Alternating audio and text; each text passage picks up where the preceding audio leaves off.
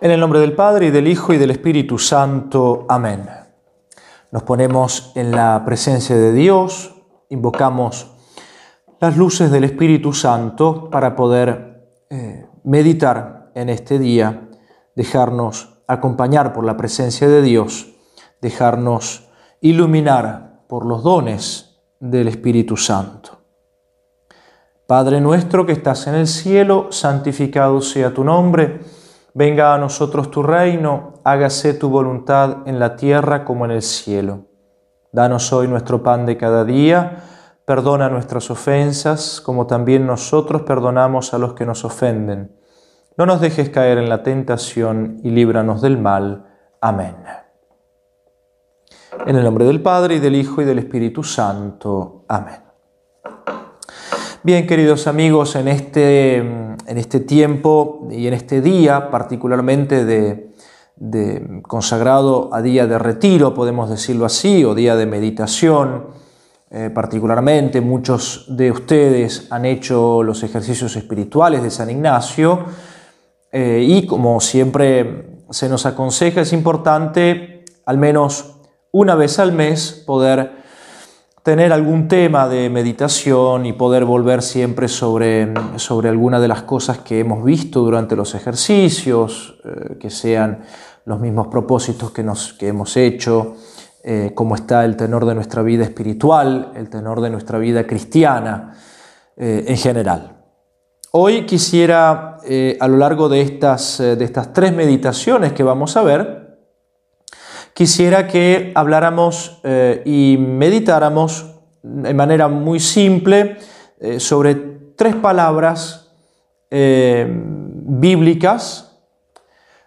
por lo tanto, son palabras que las vamos a tomar del griego, del griego bíblico, que es la lengua con la cual fueron escritas sobre todo el, Nuevo Testamento y después la traducción del Antiguo Testamento también en griego. Entonces, esas palabras griegas que contienen siempre eh, significados que para nosotros muchas veces pasan ocultos, eh, contenidos que tienen esas palabras que muchas veces mm, desconocemos y por lo tanto a veces desconocemos también el sentido pleno que tienen esas palabras en las frases bíblicas, especialmente en el contexto del Nuevo Testamento. Entonces, la, primera palabra a la que me quisiera eh, referir es una palabra eh, usada mucho en, el Nuevo Testamento, que es justamente la palabra seguir. Eh, podemos pensar en esa frase ya cuando Cristo llama a los primeros discípulos, los siguieron inmediatamente. el verbo seguir que eh, en, griego se dice akoluthein. Y es justamente eh, una palabra que no es, digámoslo así, no es bíblica, sino que es una palabra del griego que fue utilizada para, mm, que fue aplicada en, el texto bíblico. Eh, esta palabra akoluthein, por lo tanto seguir, es una palabra usual por la que en el griego antiguo se describe a los soldados que siguen a su comandante. Genofonte, de hecho, habla de generales y capitanes que habían seguido a su líder a la batalla, habían seguido a Colucin. Y se usa corrientemente también respecto del esclavo siguiendo o sirviendo a su amo, siempre en el contexto griego. Teofastro, eh, en su bosquejo de El hombre desconfiado, un autor griego, dice que tal hombre obligaba a su esclavo a caminar delante de él y no detrás, como era lo normal, para estar seguro de que no se fugara. Entonces justamente ¿eh? para, estar seguro de que lo siguiera, entonces lo mandaba adelante. Se usa también con mucha frecuencia significando el hecho de seguir o aceptar el consejo o opinión de alguien, siempre en el contexto griego. Platón, por ejemplo, dice que es necesario descubrir a quienes por su naturaleza les conviene dedicarse a la filosofía y a dirigir la ciudad, y a quienes en cambio les conviene prescindir de ella y no hacer otra cosa que obedecer al que manda. Hay personas aptas para el liderato y personas aptas solo para aceptarlo. Y justamente allí es donde se aplica esta palabra de acolucein, la, la persona que es apta para seguir el consejo de aquel que gobierna o simplemente de aquel que da un consejo. Ahora, esto entonces en el lenguaje griego, en el vocabulario griego, fíjense ustedes cómo es interesante, ¿no? Es decir, eh, los soldados que siguen a su comandante, el, esclavo que sigue a su amo, aquel que eh, es capaz de seguir o aceptar el consejo de quien se lo da. Entonces, esto ya tiene una gran aplicación en la vida cristiana.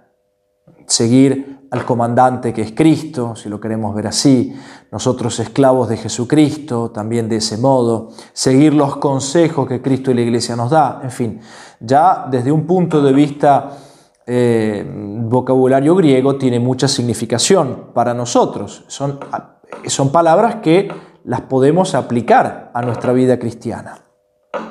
Ahora veamos entonces el uso de eh, acolucein, por lo tanto siempre seguir, el Nuevo Testamento. Eh, como les dije recién, es una palabra que es muy frecuente.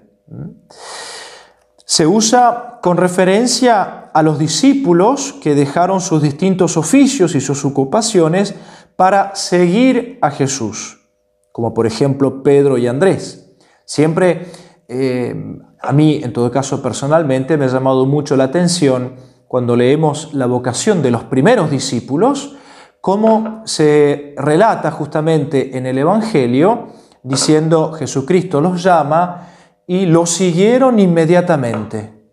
Entonces se pone el énfasis en ese lo siguieron inmediatamente, se fueron detrás de, de esa persona. Se usa respecto también de los dos discípulos de Juan el Bautista, que siguieron a Jesús cuando Juan los distinguió como el Cordero de Dios. Se emplea también respecto de la reacción de los discípulos tras la pesca milagrosa, que lo abandonaron todo y lo siguieron. Se utiliza respecto también de aquellos discípulos que ya próximos al fin preguntaron a Jesús qué recompensa tendrían por dejarlo todo y seguirle. a Coluceina. Es la palabra también que Jesús empleó para los hombres, eh, para que los hombres se le unieran. Su gran desafío, ¿ah? si quieres eh, venir, déjalo todo y sígueme. Va, vende lo que tienes y luego sígueme. El mandato de Cristo a Mateo, por ejemplo, o al joven rico, que lo rechazó finalmente, cuando Jesucristo le dijo, vende todo lo que tienes y sígueme, eh, era demasiado para él. Y también a, Pedro, eh, cuando ya después de la resurrección, ese, hermoso encuentro con Pedro, Pedro me ama, sí Señor, yo te amo, sabes que te amo, eh, ven y sígueme. Y así el mandato de Jesús a todos los que aspiran a ser sus discípulos, en esa bellísima frase, el que quiera seguirme, a que tome su cruz, que se niegue a sí mismo y luego que me siga. En todas estas formas de utilizar este verbo seguir, podemos distinguir cinco razones para seguir a Jesús. Los discípulos siguieron a Jesús por la atracción irresistible de su requerimiento. Es decir, la llamada de Jesús no puede no ser un seguirlo. Las multitudes seguían a Jesús porque deseaban todo aquello que solo Él podía darles. Los pescadores seguían a Jesús porque presentían que sólo Él podía capacitarlos para recomponer sus vidas rotas y empezar de nuevo. El caso de María Magdalena, por ejemplo. Los ciegos seguían a Jesús para recibir la vista. Y en algunos casos, algunos lo seguían a Jesús y Jesús dijo, no, no hace falta que me sigas, va y da gloria a Dios en otro lugar. Deseaban experimentar, sobre todo aquellos que recibían las curaciones, deseaban experimentar su poder que obraba maravillas. Los ciegos, por ejemplo, que recibieron la vista, seguían a Jesús en clara gratitud por lo que Él había hecho con ellos. Todo esto es una síntesis de por qué el corazón humano se aproxima a Jesús. Veamos ahora lo que implica seguir a Jesús. Seguir a Jesús implica, por un lado, y, esto se ve justamente en el utilizo de este verbo seguir, se implica calcular el costo. Es decir, eh, Jesús da la impresión de no aceptar que alguien lo siga hasta que él no hubiera estado absolutamente seguro de que la persona sabía a lo que se comprometía. Por lo tanto, seguir a Jesús significa conocer ¿A quién voy a seguir? Calcular justamente el, el costo, es decir, tomar conciencia de quién estoy siguiendo. Jesús no quiere que nadie le siga con falsas apariencias, ni acepta un servicio ofrecido por pura emoción o, o un servicio que no ha sido ponderado pues la duración del mismo sería ínfima, porque seguir a Jesús por pura sensibilidad no dura nada. Seguir a Jesús eh, cuando no ha sido realmente ponderado ese seguir a Jesús, cuando no se ha tomado conciencia de a a quién estoy siguiendo, no sirve porque eso no va a durar nada. Por lo tanto, eso es lo primero que implica seguir a Jesús. Eh, tomar conciencia de quién tengo que seguir. Y luego seguir a Jesús implica, lo vemos en, el uso entonces de este, de este verbo, implica sacrificio. Repetidamente se destaca lo que las personas dejaron por seguir a Jesús. Lo que a nosotros nos interesa percibir de esto es que seguir a Jesús nos compromete a lo que hoy se llama un, digámoslo así, trabajo permanente, un sacrificio e inclusive renuncia. El seguimiento de Jesucristo es renuncia. Quien no esté dispuesto a sacrificar algo en su vida, a renunciar no solamente a una cosa, a muchas cosas por seguir a Jesús, no va a poder seguir a Jesús. Pero en nuestro caso se da la diferencia de que seguir a Jesús implica servirle en nuestro trabajo y no dejando nuestro trabajo. En muchos casos sería más fácil esto último, pero nuestro deber es dar testimonio de Jesús allí donde nos hayan puesto. Por lo tanto, inclusive en nuestra vocación, cada uno en su vocación, vocación de Estado o deber de Estado, cada uno tiene que seguir a Jesús en ese deber de Estado. Y es en ese deber de Estado donde van a haber también sacrificios y renuncias. Y justamente la razón de esta implicación es que ningún hombre puede seguir a Jesús y a la vez hacer lo que le guste. Es muy interesante. Eh, no, no se puede hacer es un poco lo que Jesucristo dice, no se puede servir a Dios y, al dinero. Entonces, no se puede servir a Jesús y hacer lo que a uno le guste. Seguir a Jesús puede bien significar el sacrificio de los placeres, de ciertos hábitos, de ciertas aspiraciones y ambiciones que componen muchas veces la trama de nuestras vidas. El seguir a Jesús implica, por lo tanto, renuncia y renunciar nunca es fácil. Por eso hay que pedir siempre la gracia de seguir a Jesús y tener esa capacidad de no solamente tomar conciencia de quién es Jesucristo y a quién estoy siguiendo, sino también tomar conciencia de que Jesucristo nos pide seguirlo con cruz, por lo tanto, sacrificio y renuncia. Y eso tenemos que tener conciencia de eso. Veamos también qué es lo que se nos da cuando seguimos a Jesús. Seguir a Jesús significa no andar en tinieblas, sino andar en la luz. Acuérdense lo que Jesucristo dijo en el prólogo de San Juan. La luz vino a las tinieblas y las tinieblas no lo quisieron, no quisieron recibir esa luz. En cambio, seguir a Jesucristo nos quiere decir que caminamos en la luz, en la verdad. Cuando un hombre se conduce solo por sus medios, solo por sus propias ideas, por sus propios juicios, fácilmente se pierde en las tinieblas de la incertidumbre y puede terminar en las tinieblas del pecado. Y cuando estamos en las tinieblas del pecado somos esclavos. Por lo tanto, seguir a Jesús es estar seguro del camino y de la compañía. Seguimos con Jesucristo, caminamos con Cristo y por lo tanto caminamos un camino de salvación, más allá de que sea un camino difícil, pero es un camino de salvación. Y seguir a Jesús es estar también cierto de llegar finalmente a la gloria en la que Él mismo está. Seguimos a Jesús en la luz, en un camino de sacrificio, pero lo seguimos porque ese camino nos lleva a la resurrección.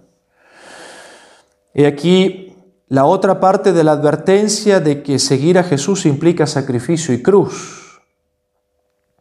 El sacrificio y la cruz no son insubstanciales, sino justamente son el precio de la vida eterna.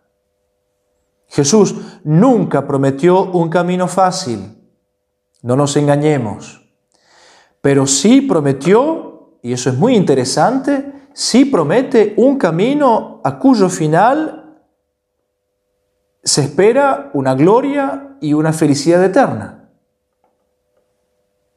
Ninguna otra persona ha prometido un camino así, con una recompensa eterna.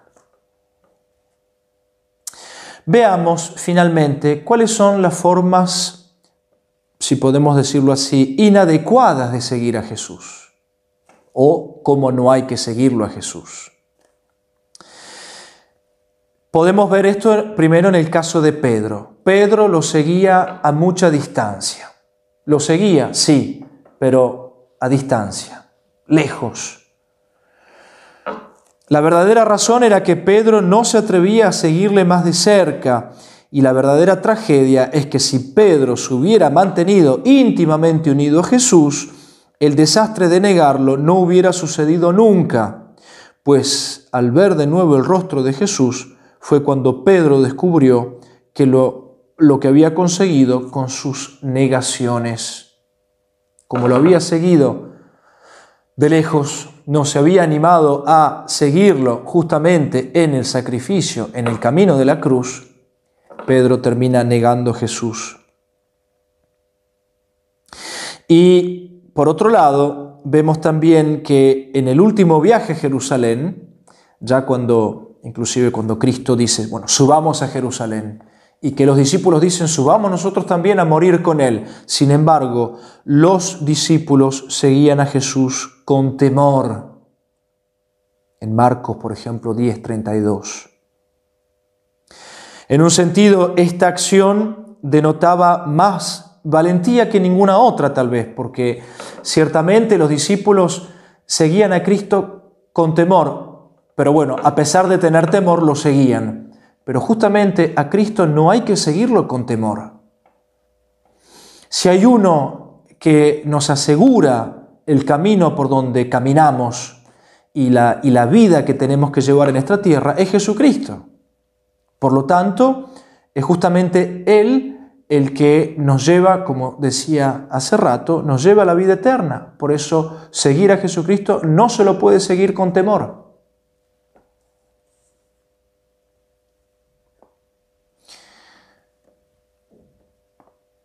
Por último, veamos que también un hombre puede rechazar seguir a Jesucristo. Lo vimos en el caso del joven rico. Vende todo lo que tienes y sígueme. Y el joven rico se alejó triste. El resultado de su negativa fue marchar justamente entristecido. El fruto de una negativa es muy a menudo la tristeza. Quien se aleja de Jesús, quien no quiere seguir a Jesús, vive triste. En el fondo vive triste.